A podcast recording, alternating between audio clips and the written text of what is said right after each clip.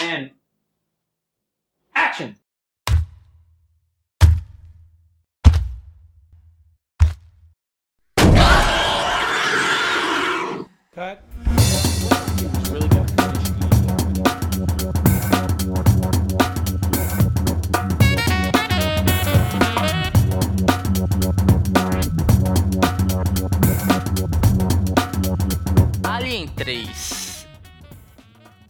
Gabriel Pinheiro.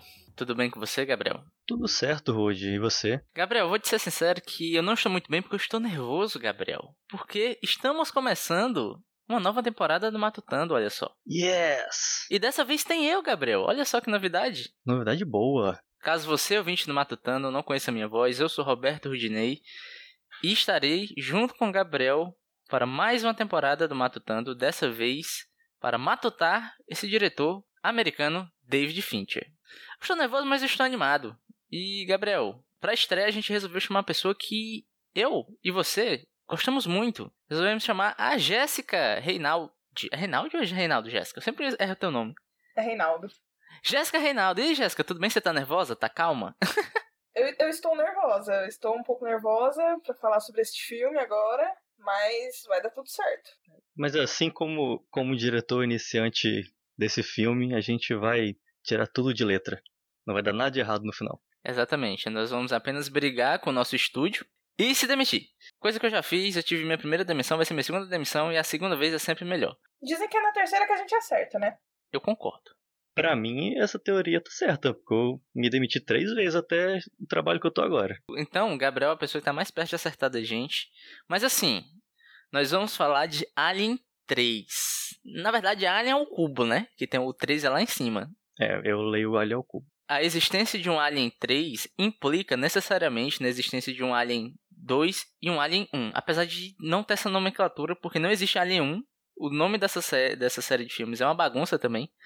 Tal qual Velozes e Furiosos. Então, antes de adentrar no Alien 3, eu queria que a gente conversasse um pouquinho sobre Alien como um todo, né? E também passando um pouquinho dos primeiros filmes, que é onde a gente vai se focar mais. Jéssica, eu vou fazer uma afirmação e eu queria que você me dissesse se você concorda comigo ou se discorda. E se você quiser acrescentar alguma coisa, você pode, tá? Porque assim, Alien, pelo menos pra mim, é uma das franquias de terror mais icônicas que a gente tem dentro da cultura pop e da cinematografia em geral. Concordo. Primeiro que é muito legal ter um bichão tipo Alien causando terror por aí numa espaçonave, né? Eu gosto principalmente disso. Mas também porque a gente tem a grandiosa Ripley, né? Que é uma personagem sensacional e difícil achar uma que bata com ela. Então aí eu acho que esses dois elementos ajudam muito que Alien seja, mesmo que os filmes sejam uma bagunça, né? As nomenclaturas não façam sentido nenhum e que, né, sempre tem a briga rolando aí com os diretores e tal, ninguém concorde muito com nada, mas é um baita filme. Alien pra mim é uma parada tão icônica que você não precisa ter assistido absolutamente nenhum Alien para saber o que que é Alien. Eu, por exemplo, fui assistir Alien, o oitavo passageiro, sei lá, ano passado, ano retrasado. Mas é muito louco que mesmo sendo um filme novo, que eu nunca tinha assistido, ele era muito familiar para mim. Porque meio que você já teve Alien em tudo quanto é coisa, né? É um, uma série de filmes que atravessou décadas e atravessou até gêneros, né? Que, né, que né, a gente pode falar um pouco mais pra frente. E atravessou até mídias, né? Porque você tem Alien em livros, você tem Alien em quadrinho, você tem Alien em videogame. Então meio que é algo que meio que habita o consciente coletivo. Com certeza, e é até impressionante ele ter virado isso tudo, considerando que Alien, o oitavo passageiro, era um experimento indie de um diretor iniciante também, segundo filme do, do diretor. Ele colocou ali tanta criatividade naquele pequeno filmezinho que ele acabou explodindo em várias outras variações, né? Uhum. E é legal você ter essa perspectiva de Alien 1 até para depois bater em Alien 3. Só que assim, antes eu queria que a gente falasse um pouquinho de maneira rápida o que, é que a gente acha de cada filme. Por exemplo, Jéssica, Alien 1. O que, é que você acha de Alien 1? Eu amo Alien 1. Primeiro, acho que todo mundo aqui assistiu os três, né, pra essa gravação. Pra essa gravação eu vou ser obrigada a dizer que não, mas eu tenho eles bem frescos na memória. Pra ser justo, eu não assisti o Alien 1 agora pra essa gravação. Eu assisti recentemente e assisti o Alien 2 pela primeira vez pra essa gravação. Olha só. Então, Jéssica, me fale um pouco de Alien 1, já que você disse que conhece. Então, Alien 1, a gente tem na nossa querida. É o primeiro filme, né, da, dessa maravilhosa franquia. Ele foi dirigido pelo Ridley Scott, ele é de 79. E é, eu vou ler a sinopse que tá no Google, tá? Com licença, gente. Uma nave espacial, ao retornar para a Terra, recebe estranhos sinais vindos de um asteroide. Enquanto a equipe investiga o local, um dos tripulantes é atacado por um misterioso ser. O que parecia ser um ataque isolado se transforma em um terror constante. O tripulante atacado levou para dentro da nave o embrião de um alienígena, que não para de crescer e tem como meta matar toda a tripulação. Olha que beleza de sinopse.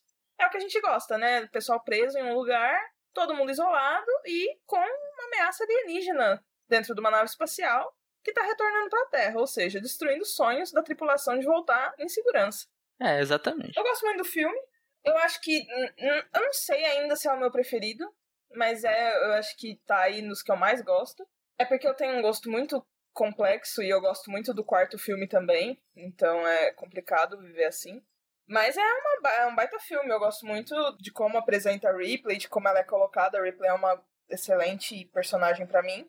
E é muito. Tem cenas muito icônicas, né? A cena do, do daquela coisinha terrível saindo de dentro do, das pessoas e conforme a gente vai descobrindo o que é essa ameaça alienígena, eu gosto bastante do filme, sim.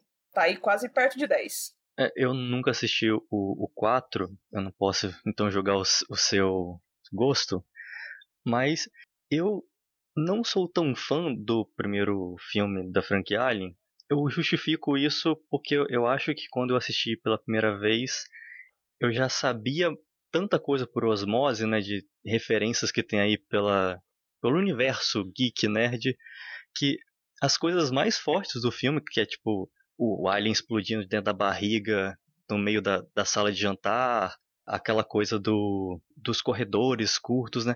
Aquilo tudo meio que já tava, eu já estava esperando e aí acaba não tendo tanto impacto e tem outras coisas que para a época fazia muito sentido, eu acho, que é o filme ele é extremamente lento, ele demora muito para as coisas acontecerem, justamente para mostrar essa grandiosidade do espaço, mas que acaba dando um soninho. Então, eu não sou um grande fã do primeiro Alien, eu reconheço a, a sua importância, mas eu não acho ele tão bom para eu não gosto de reassistir ele. Olha, antes de eu falar minha opinião sobre Alien 1, eu queria dizer que eu tenho uma experiência muito peculiar com Alien 4. É, é, é, todo mundo que assiste tem uma experiência peculiar com ele. então, Jéssica, aí que tá. Eu nunca assisti Alien 4.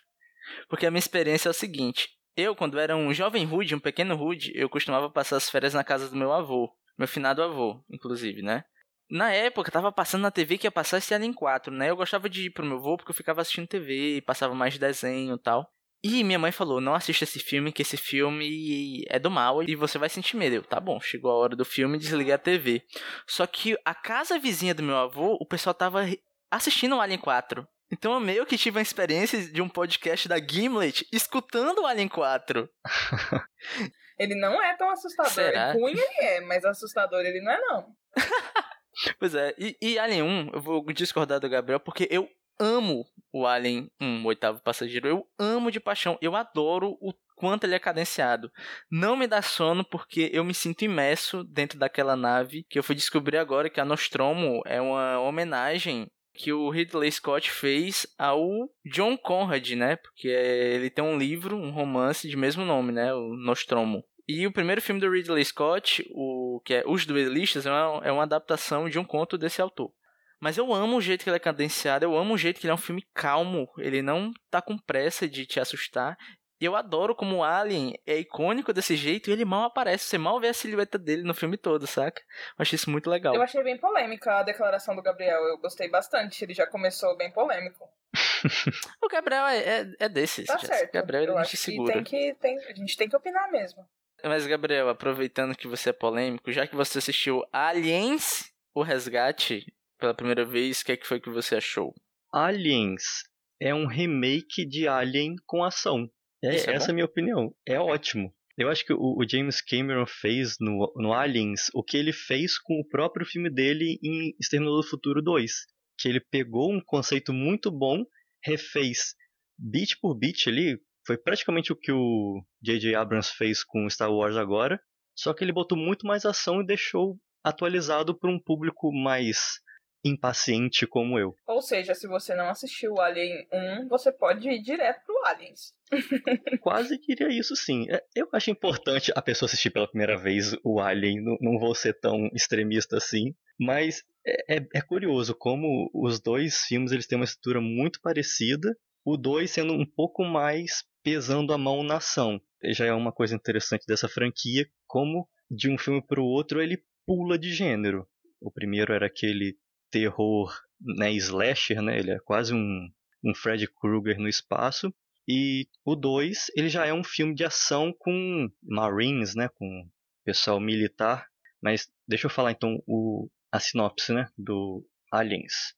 Que eu vou pegar no Google, obviamente. Pera aí, vamos lá. Então, em Aliens, a Ripley é mandada de volta para o planeta LV-426, que apareceu lá no primeiro, numa cena rapidamente para estabelecer contato com uma colônia de terraformistas, né? Eles estão pegando esse planeta e deixando habitável.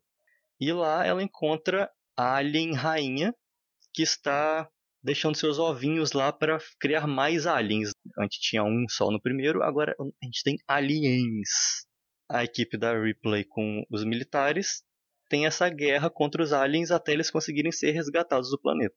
Massa. Eu gosto bastante do Alien 2. Comparando os três, né? Eu acho que a coisa que ele mais tem de memorável do que os outros, do que os outros filmes é, são os personagens. Eu acho os personagens do Alien 2 os mais interessantes, os mais icônicos, sabe? No Alien 1, meio que é a, é a Ripley e outros caras lá, né? No Alien 2, eu meio que eu consigo me lembrar de cada personagem sempre. Mas enfim, toda essa jornada nos traz a Alien 3, filme de 1992, faltava ainda 3 anos para eu vir ao mundo, eu sou de 95, e dirigido por esse jovem de 27 anos, David Fincher. É, dessa vez a gente vai acompanhar a Ripley, que, assim, o final do Alien 2, ela foge dentro da navezinha. Dessa vez vai ela, a Newt, que é uma minazinha que ela acha, e o Riggs, né, que é um, um dos marines que foi com ela. E o começo do Alien 3 é você vendo primeiro alguns flashes de coisas que aconteceram enquanto eles estavam hibernando e a nave caindo em um planeta desconhecido e a Ripley sendo resgatada. É aí que quando ela acorda ela descobre que ela caiu no planeta prisão, onde só tem homens e nenhum tipo de arma de fogo. E agora ela está presa nesse planeta prisão com um alien e não tem nada mais para se defender. Então, basicamente, assim, sinopse geral, esse é o nosso filme.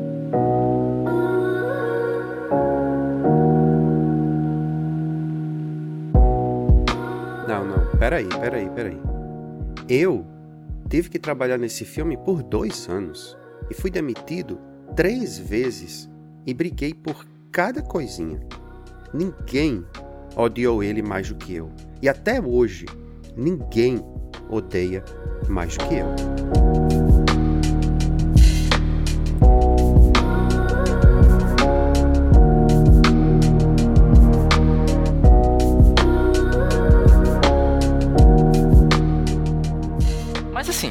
assisti um filme. Só que o filme que eu assisti é muito diferente do filme que foi lançado. Porque a produção desse negócio foi o que eu chamo é carinhosamente de uma putaria. Sendo bem sucinto. É, assim, é porque putaria é uma coisa boa. Acho que esse filme não pode ser descrito como putaria, porque foi um inferno na Terra. o Alien 3 ele já é infame pela quantidade de problema que ele teve na produção até mesmo antes do David Fincher ser contratado como diretor. Quando eles decidiram que eles iam fazer um Alien 3, eles já começaram a trabalhar em vários roteiros. Aí um roteiro, por um lado, ia ser um planeta é, artificial de madeira, onde viviam monges, e era uma colônia marxista que ia lutar contra a corporação é, Weyland Watanina, ia ser uma coisa meio guerra fria entre os dois. Esse roteiro original, inclusive, foi escrito pelo William Gibson, o cara que inventou o cyberpunk. Mas esse roteiro não deu certo, a produção queria meter o dedo, o cara desistiu. E aí foram escrevendo outros roteiros, entrando outros roteiristas. até chegar na situação em que a gente em que o Rudy descreveu aí, né? Uma coisa legal que eu acho interessante notar é a Sigourney Weaver colocou no contrato dela que ela só voltaria se o filme não é, tivesse grande apoio em armas no roteiro. Não é à toa que esse planeta onde eles estão não tem armas, eles têm que ser mais criativos para lutar contra o Alien. E tem um outro detalhe que a gente deixa pro final. Mas o final da personagem, ela também exigiu que acontecesse. E teve outra coisa que, assim, a, a contratação do David Fincher, aparentemente, foi porque ele era um cara jovem e o estúdio queria alguém que ele pudesse influenciar. Porque, como o Gabriel falou lá no começo, o Alien 1 foi meio que um filme meio indie, baixo orçamento, uma aposta. Então, meio que se estourasse ou não, não, o investimento foi baixo, né? Então era baixo risco e alta recompensa, basicamente. Só que com o passar dos anos, ainda mais com a máquina de dinheiro que é o James Cameron, que tudo que ele pega dá dinheiro, eu queria que ele me pegasse e fizesse um filme sobre a minha vida para me dar dinheiro. Alien explodiu, né? De fato. Então Alien 3 já era aquela coisa que tinha uma certa expectativa de dar dinheiro. E o custo para fazer um Alien 3 também era grande. Então meio que eles queriam um diretor para influenciar. E meio que houve alguns atritos entre o David Fincher com os produtores. Tanto que o Gabriel falou uma parada que, tipo assim, eles começaram a filmar sem roteiro. Não tinha roteiro. Fui criando lá na hora. Começaram a fazer os sets, que eram sets gigantes, imensos. Eu tava vendo um documentário sobre o, o a produção do Alien 3 e é impressionante o, o quão gigantesco era a parada do, dos sets. Só que assim, eram criando set e não tinha roteiro, não tinha história ainda. Então era meio que consertando o carro em movimento sempre. E isso no primeiro filme do cara. E aí, né, o David Fincher, contratado para ser esse diretor verde que ia aceitar todas as notas da produção, fez da vida dos produtores um inferno com o seu estilo de direção que não respeitava nenhum, nenhum tipo de, de planejamento de tempo, porque ele adora filmar mil vezes o mesmo take, as mesmas cenas, e ele não mudava um centímetro das ideias dele para as ideias do que os produtores queriam. Até que ele entregou o primeiro corte do filme, se demitiu e entregou a finalização para que a produtora se virasse e fizesse. É, não sei se, se a Jéssica sabe disso. O primeiro corte do Alien 3 foi para os cinemas com várias regravações que o David Fincher não se envolveu e eles tiraram várias cenas que ele tinha gravado. Tem várias mudanças do que ele realmente queria ter feito para o que foi para o cinema. E em 2003 foi lançado o Assembly Cut, que, como o próprio nome diz, não é um Director's Cut, porque pessoas que estavam envolvidas na produção na época tentaram recriar o filme na visão do David Fincher, mas o David Fincher não quis nem olhar para trás, não quis nem se envolver com esse relançamento do filme. Para ele, esse filme não existe. Bravo. É muito louco, porque assim, eu tava vendo o documentário, né? E é engraçado porque quando tem os atores falando sobre o David Fincher, é, a galera tava meio que com ele, comprando as ideias. Só que os produtores, o papo já era diferente. Então, meio que a galera que tava atuando tava com ele, mas o pessoal da produção não tava. Mas assim, tem algumas coisas que a gente meio que gosta de olhar com maus olhos para os produtores, como se fossem aqueles caras que cerceiam a arte. Mas às vezes é necessário. Por exemplo, uma das coisas que tinha no primeiro corte que o David Fincher entregou era uma cena completa da autópsia de uma criança, sabe? E meio que isso eles mandaram cortar porque no primeiro assistida em, em público para teste era uma parada que a galera tava se levantando do cinema e indo embora. Então eu acho até justo algumas coisas assim, né? Mas dado como foi a produção, a gente entende porque de tanto tanta raiva do cara.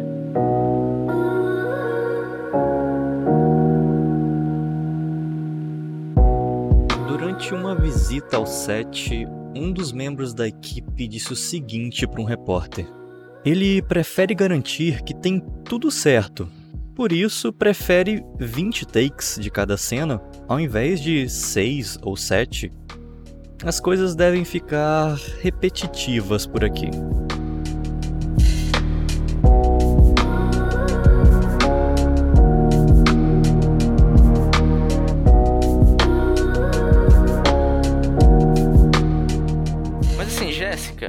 Entrando já no filme, é, em linhas gerais, assim, o que é que você curte em Alien 3? É um filme que você gosta ou você tá no, no lado de quem detesta? Eu não chego a detestar, não, mas eu tenho uma opinião mais ou menos igual a que o Gabriel tem do Alien 1. Eu acho ele super slow burn, né? Ele é bem lento.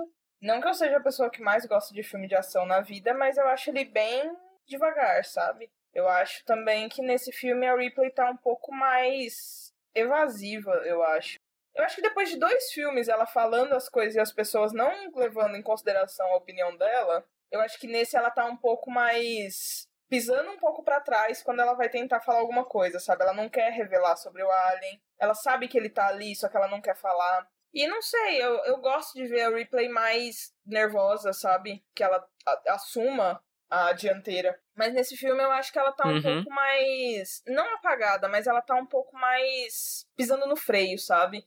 E é um filme mais lento, né? Você acaba de sair do filme 2 e aí você chega nesse, eu acho ele um pouco mais lento. Mas eu não detesto, não chego a detestar. Só não é um filme que eu ficaria revendo muito. É, é, já pegando um pouco da tua fala, Jéssica, é legal a gente já puxar que o Alien, o xenomorfo, não é o único inimigo da Ripley. Em todos os filmes, pelo menos nos três primeiros, ela tem um Alien pra enfrentar, ela tem um bando de macho Sim.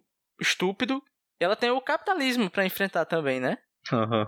Porque tudo isso acontece porque ela tá falando que a criatura é destrutiva e todo mundo quer ir atrás da criatura pra usar como arma biológica, né? É foda, tipo, eu acho que depois de dois filmes eu também ficaria um pouco cansada, sabe? De falar as coisas e ninguém tá me levando em consideração. Tipo, deixa que essa galera aí lide com ele. Mas eu, eu gosto quando ela toma a dianteira, então esse filme se torna um pouco lento pra mim, sabe? Porque demora muito pra ela agir mesmo. Uhum. Eu acho que em todos os filmes tem um momento de. Sabe quando acaba a paciência da pessoa? Tem isso com a Ripley, ela meio que toma as, as rédeas da situação e começa a comandar o que tá acontecendo ali. Nesse filme eu acho que demora um pouquinho pra ela pegar no tranco. E eu tava tipo, porra, meio, sabe, vamos. Eu sei que você sabe o que tem que fazer, vamos. E tem outra coisa que eu acho até interessante, ainda mais vindo do segundo filme pra esse, né? A relação que ela tem com os caras da, da prisão ela parece estar muito mais consciente do perigo, é, da influência que ela pode ter e do jeito como as pessoas vão encarar a experiência dela, né?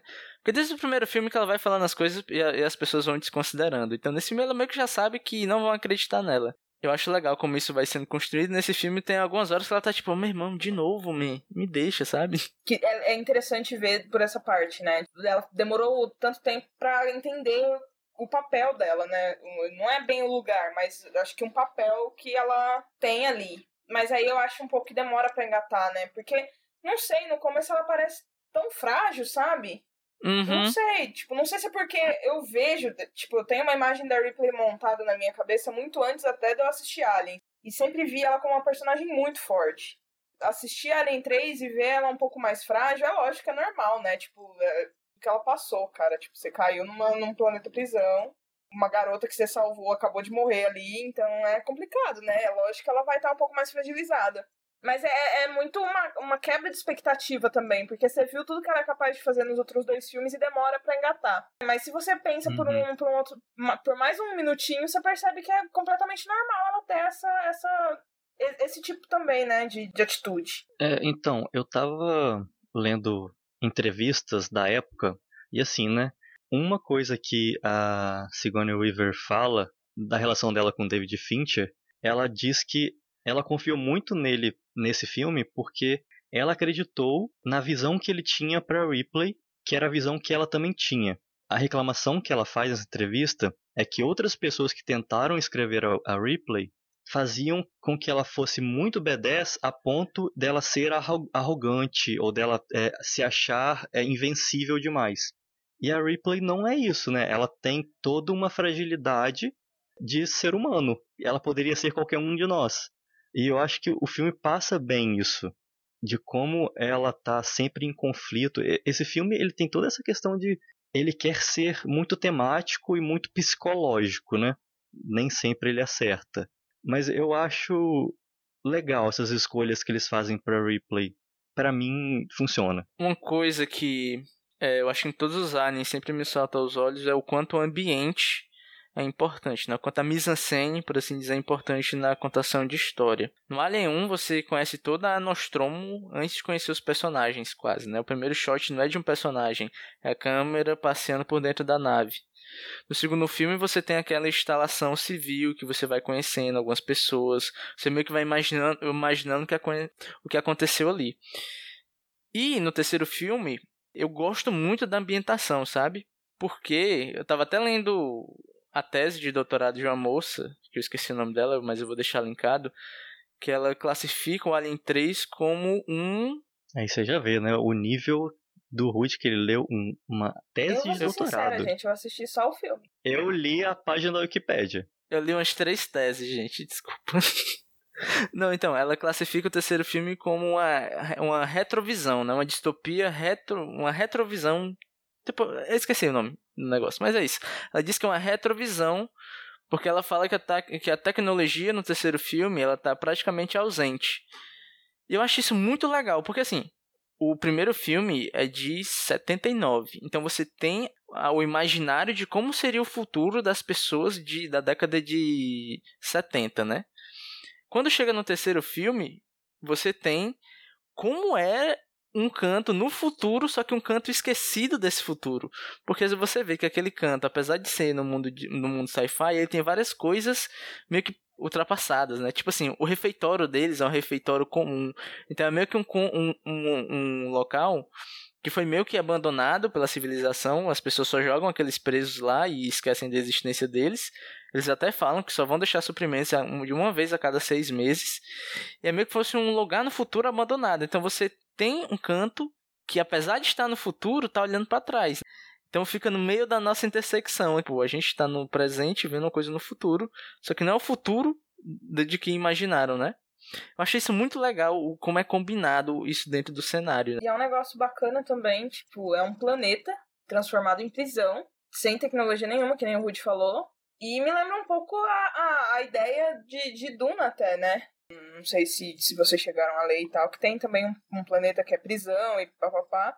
E agora nesse Alien, nesse Alien 3, o pessoal é muito religioso, né? Eles se, apeg eles se apegaram muito com a religião. E isso é outra coisa a se pensar quando você tem um planeta que é uma prisão, que ele é livre de tecnologia, as pessoas se apegaram tanto com uma salvação divina. Não que todos acreditem, mas que, que todos acreditem ali dentro, mas que fizeram um pacto que eles são fiéis a Deus, né? Tipo, alguns tentam quebrar isso quando a replay chega, mas é, é interessante que eles tenham essa, essa ideia de salvação. É, e é toda essa questão religiosa é legal também. Eu acho que eles podiam explorar até mais isso no filme. Eu acho que eles nem exploram tanto. É, eles estão é, num, num planeta isolado, tem só os homens lá, e um belo dia chega uma mulher e chega um demônio, basicamente. E qual é a reação dessas pessoas quando os piores pesadelos deles de repente se concretizam? Porque o filme começa já dizendo isso, né? Que eles eles assumiram um uhum. voto de celibato.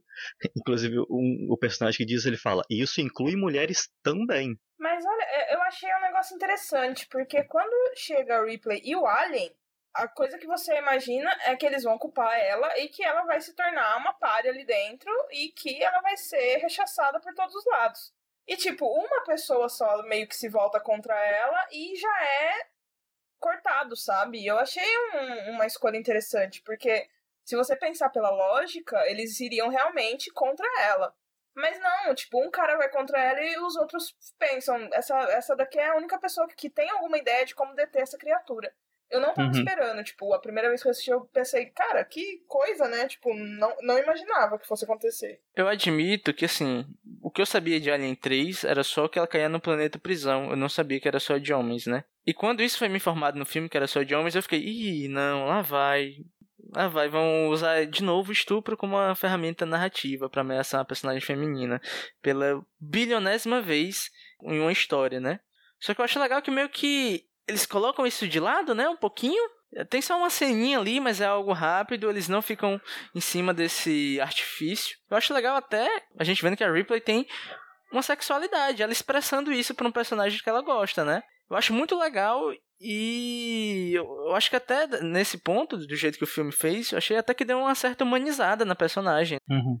Acaba que é que nem o Gabriel falou, né? Tipo, é um negócio que, que é interessante ter essa parte da fragilidade de, de, dar essa humanizada nela é legal pra, pra personagem, né? É uma quebra de expectativa nossa, enquanto espectador, mas eu acho que é, é, uma, é uma escolha interessante pra personagem. Eu acho bem legal essa, essa coisa do. De tipo, não terem usado, né, de estupro como, como ferramenta narrativa e também de terem lidado de outra forma com isso, tipo, de não terem só jogado ela lá no meio de um monte de cara e deles se voltarem contra ela. Uhum.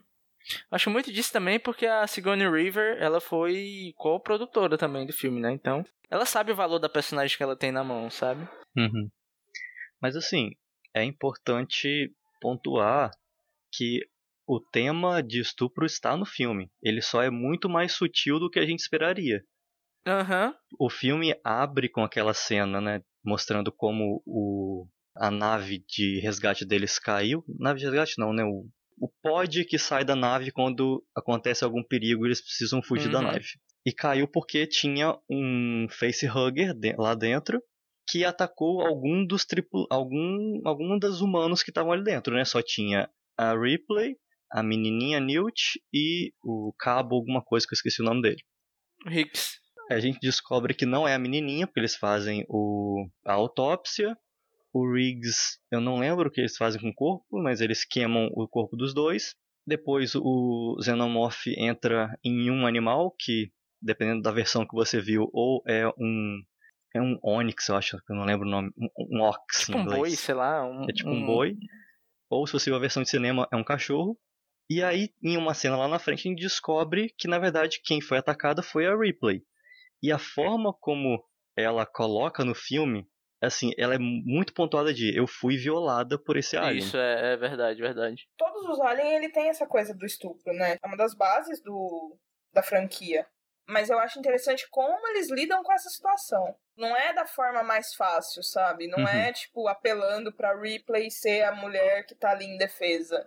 Boa parte, se eu não me engano, no primeiro Alien, é um cara que é o primeiro que, que o Alien pega. Então, eu, eu acho que, que tem um, um cuidado, né? O estupro ainda tá ali, é um tema recorrente na, na franquia. Mas eles têm também um cuidado de não fazer da forma mais simples, né? Da forma que a gente tá mais acostumado. E eu acho que isso é um ponto bastante positivo. Porque é muito fácil em filme de terror e ficção Com científica certeza. mais terror do que a ficção científica, enfim, de usar esse recurso como uma forma de dar medo na, na audiência, né? E eles não fizeram da forma mais simples. Isso é muito bom. Não o tema é muito bom, né? Mas assim, da forma que eles fizeram foi uma escolha interessante, bem melhor do que muita gente por aí. Eu, eu não sei se na época tinha isso, porque afinal não, não era vivo, não sei como é que era a discussão, mas hoje em dia é muito comum você ver pessoas que fazem filme que não têm talento para fazer algo poderoso, elas tomam esse atalho de ah, vou botar um estupro para chocar a audiência. E ao mesmo tempo, evitar o tema não quer dizer que você está fazendo algo bom o trabalho que foi feito em Alien 3, ou na franquia Alien toda, para conseguir colocar esse tema de forma bem contextualizada, né, sem ser de mau gosto, acaba sendo um, um esforço gigantesco, mas que funciona. Outra coisa que eu queria puxar até, que eu acho que até é um, um paralelo fácil de se fazer, né? Porque, como eu falei, apesar de eu ter falado brincando das três coisas que a Ripley tem que enfrentar em todo o filme, é muito real essas três coisas. E eu vejo muito um paralelo claro e objetivo sobre os dois principais vilões do filme, que um é o próprio monstro Alien e o outro que é a empresa, né? Como é que é o nome da empresa? Que eu sempre esqueço. É Wayland, né? Isso, Wayland Watani. Na minha visão, assim, é como se o monstro, o alien, ele fosse a materialização, a, a forma física do medo que a gente tem e que é imposto pra gente desde sempre, que é do nosso corpo ser usado. Que é meio como a empresa trata os seus funcionários. E aqui no filme é claro isso, né? Como é que a Wayland trata os funcionários? No primeiro filme fala, nós queremos o monstro, a tripulação é descartável. Então você tem aquela força de trabalho, porque é bom a gente lembrar que a, a Ripley não é uma militar, a, a, a Nostromo é uma aeronave transportadora de minérios, ela pilotava essa nave. Então você tem uma empresa gigante com todo o capital do mundo, tem, é, meio que usando o corpo de seus funcionários para oferir lucro e meio que descartando eles como se fosse nada, que é basicamente o que o Alien faz. Ele usa o corpo das pessoas contra a vontade delas para progredir a sua espécie, né? Então é meio como, como eu falei, é como se o Alien fosse a materialização física do que essa empresa capitalista faz com seu funcionário, sabe? que é meio que apenas utilizar o corpo da pessoa. Caramba, você realmente tá abrindo minha visão para coisas que eu não tinha pensado em relação ao Alien. O Rudy vai sair desse podcast hoje escrevendo outra tese sobre Alien. Leu três e a próxima vai ser dele. E outra, outra coisa, Rudy, o, o design do Alien também ser essa coisa fálica também torna o monstro ser o homem, né? Uhum. É o homem e o capitalismo. Você vê como, como os vilões desse filme são atemporais, né? Que eles são até hoje. Inclusive, gente, eu né? gostaria muito de, de recomendar um texto agora que o Ruth tá aí sendo esse, esse grande pesquisador de Alien, nossa maior referência a Alien no território brasileiro. eu sou um alien. Eu queria recomendar um texto que tem no, no blog da, da Sibila, que é o Momentum Saga, que é sobre o estupro em Alien. Sobre essa formação fálica, sobre essas escolhas e como, como isso foi feito muito deliberado, sabe? É um texto muito bom. E gostaria de recomendar tanto para vocês quanto para o pessoal que está ouvindo, que é um dos meus textos assim preferidos, assim, que, que já foram feitos aí sobre a questão. Vai ficar linkado. Lerei, com certeza. Eu quero falar um pouco sobre o Alien nesse filme. Primeiro, que a ideia inicial não era a, a Ripley ser a portadora do Alien. Porque no, nesse documentário, que saiu até junto com esse Assemble Cut que o Gabriel falou, tem uma entrevista com o ator do Riggs, né? Que é um dos personagens que sobreviveu do segundo filme, que ele não retornou pro terceiro filme. E ele ficou meio puto, né? Ele falou que ele descobriu que estavam usando marionetes dele, um boneco dele, com o peito todo aberto. Como se o alien tivesse saído dele. Ele ficou puto com isso, aí ligou pro agente e ele ameaçou processar o estúdio se eles colocassem isso no filme. Então meio que foi mais um ponto que teve que ser mudado por causa do, dessa ameaça do, do, do ator. Ele acabou recebendo dinheiro de, do estúdio porque ele fala que depois ligaram para ele é, para poder usar a foto dele e ele recebeu quase o mesmo tanto que ele recebeu pelo Alien 2, se não me engano. Ele falou algo desse tipo. Falando um pouco mais do Alien em si nesse filme, a gente tem uma coisa que a gente não viu nos outros filmes, que é de fato ver o Alien, né? Ele tem mais espaço em tela. A gente vê ele ali, bonitinho. A gente consegue ver mais a silhueta dele, E né? tem aquela cena icônica da, da Ripley chegando perto da parede e ele mostrando a linguinha, se aproximando dela, né? Que é uma das cenas eu acho que mais rodou de Alien por aí. É, eu, eu acho muito massa essa cena. E é muito louco porque eu tava reassistindo e falando, caraca, em 92 já tinha é, efeito digital assim? Caraca, que loucura, né? E não, não tinha. Eles usaram muitas marionetes nesse filme. Eles usaram uma técnica que Star Wars usava desde Retorno de Jedi, que foi um filme que o David Fincher trabalhou nos efeitos visuais, que é aquele negócio da câmera que ela tem um tipo um, um trackerzinho na câmera para você saber exatamente quais foram os movimentos feitos dentro do set e depois eles refazem o mesmo movimento gravando só a marionete. E aí eles juntam os dois filmes e fazem parecer que a marionete estava se movimentando no cenário. Vocês estão vocês estão muito profissionais em Alien.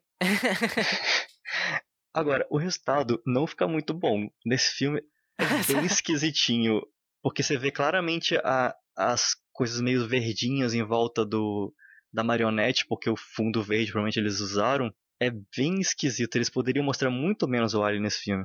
Eu acho que tem uma cena que é bem mal feita.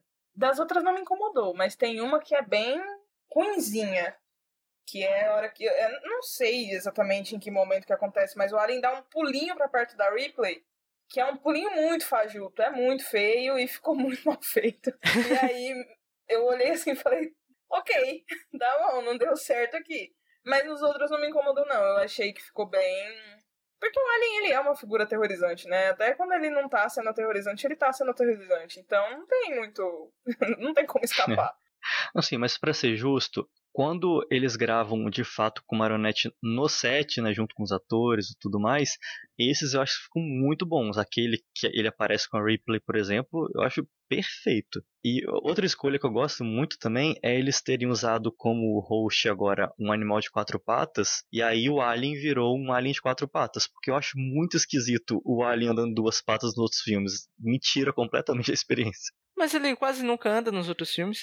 Ah, mas quando ele aparece em pezinho assim pra, pra dar o bote, ele tá com as duas mãozinhas para cima assim? Ah, sim, é ok. Mas só, eu acho uma coisa que a gente citou o nome do David Fincher algumas vezes, mas eu acho que é estranho esse filme que você não vê muito do que dele, né? Assim, você não vê muito, muitas coisas do que vão vir algumas marcas registradas dele, né?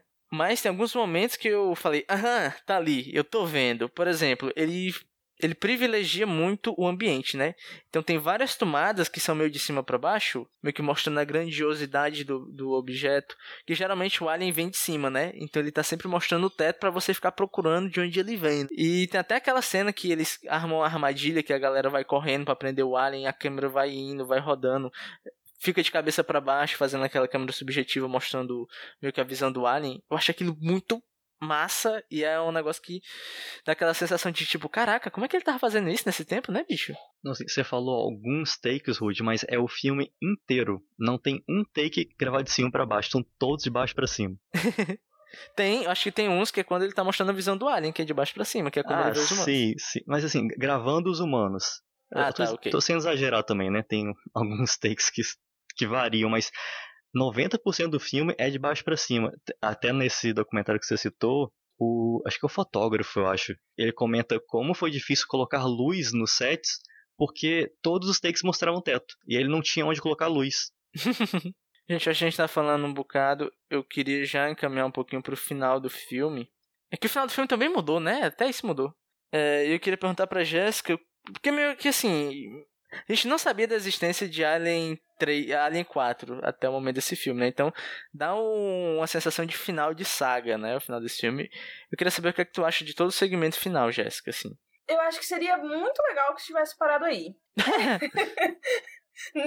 Olha, eu gosto do Alien 4 porque eu sou ridícula. Mas é um final interessante, sabe? Pra, pra replay e tal. É um final que tem cara de final, que nem você falou.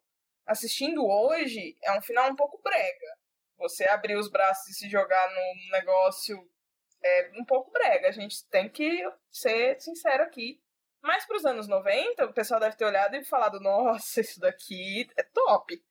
Mas eu gosto do final, eu gosto de como eles, eles acabam, tipo, ela tá fazendo de tudo para que a, o Alien não caia nas mãos dessa empresa que quer usar ele como arma biológica, porque ela sabe que ninguém vai conseguir controlar aquilo ali. Então eu entendo que tenha sido, tipo, a única forma que ela encontrou, sabe? Tipo, e ela passou o filme inteiro falando, galera, não adianta, eles não vão salvar vocês, eles estão aqui para recuperar o Alien. E eu acho que foi a forma que ela encontrou de, tipo, dar um fim nisso, sabe? Que não deu certo, porque fizeram o 4, mas é, eu, eu gosto do final, eu acho ele um final interessante. Seria um ótimo final pra personagem, e eu acho que seria muito um final muito respeitável para ela. Tipo, não que ela tivesse que morrer, mas é um fim que ela já tava cansada, né?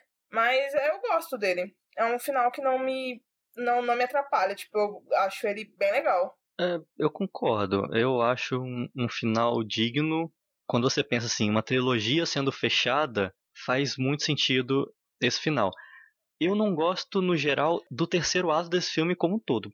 Eu tenho a impressão de que o David Fincher não, não botou a mão nesse final. O resto tudo, todo, inclusive eu discordo um pouco do que você falou, Rude. Eu vejo a mão do David Fincher, principalmente em gravar diálogo, porque ele usa sempre é, os takes certos para mostrar a, a, relação entre os personagens, né? Tipo, os personagens são meio distantes, ele grava de longe, eles estão num momento de tensão, ele bota um close na hora certa, tudo mais. Mas e esse final a cena de ação parece que ele estava de folga. Porque é muito confuso, você não sabe aonde que o alien está vindo, para onde as pessoas estão indo. A solução final ali dele sendo é, jogar um negócio quente em cima dele, que não dá certo, depois joga água. É Scooby-Doo, né, ali? Mas tá bom, é passável e o seu filme de ação tem que ter um final de ação, ok.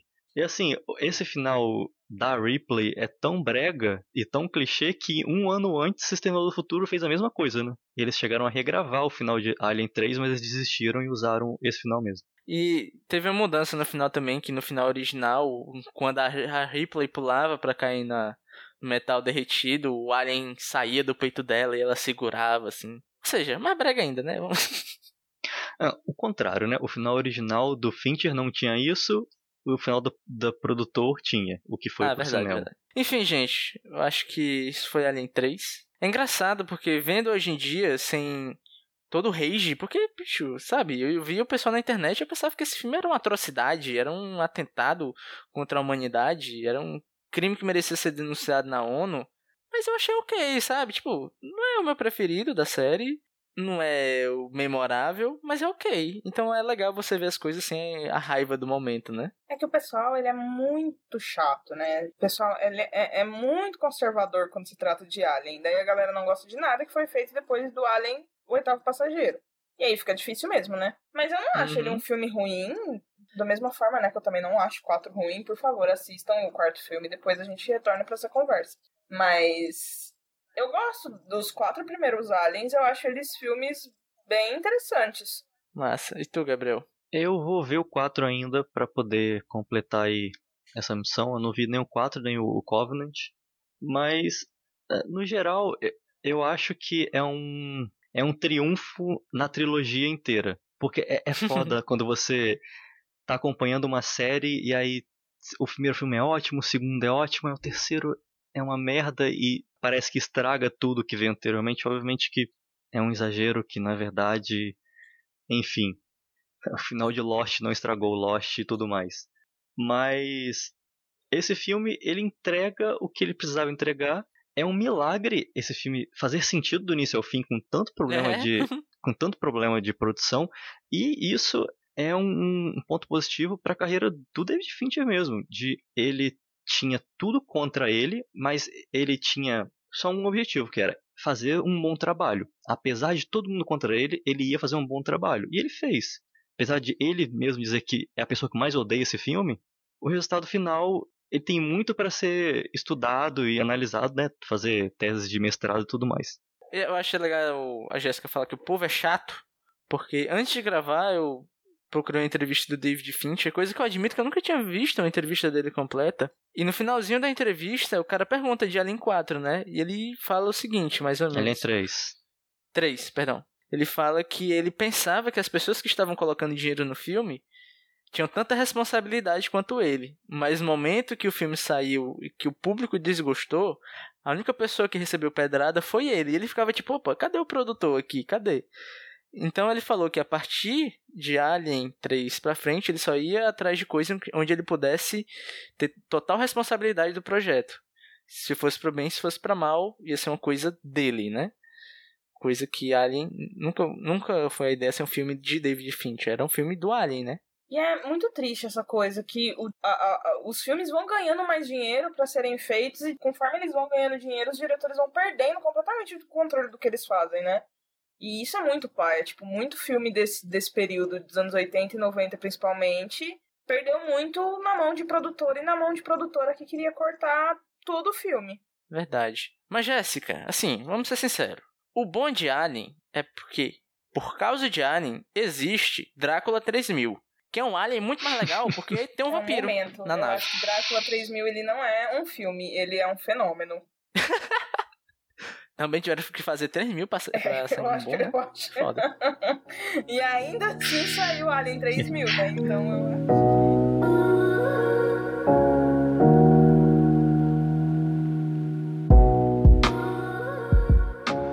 Eu vou dizer isso. Se o filme for excelente, eu vou receber crédito demais por ele. E se o filme for ruim, vou receber culpa demais. Meu primeiro filme, como todo mundo sabe, foi um desastre. Eu acreditei estupidamente que o pessoal financiando tinha mais a perder do que eu se o filme fosse ruim. Eu meio que me permiti ser carregado para o meio dessa produção comunitária. E então, quando a merda bate no ventilador, assim, do nada, todo mundo corre. E você é o cara parado dizendo: Espera, "Wait, who's quem tem uma sugestão now?" agora? Então, se for para eu levar a culpa, o peso inteiro, eu vou tomar as decisões.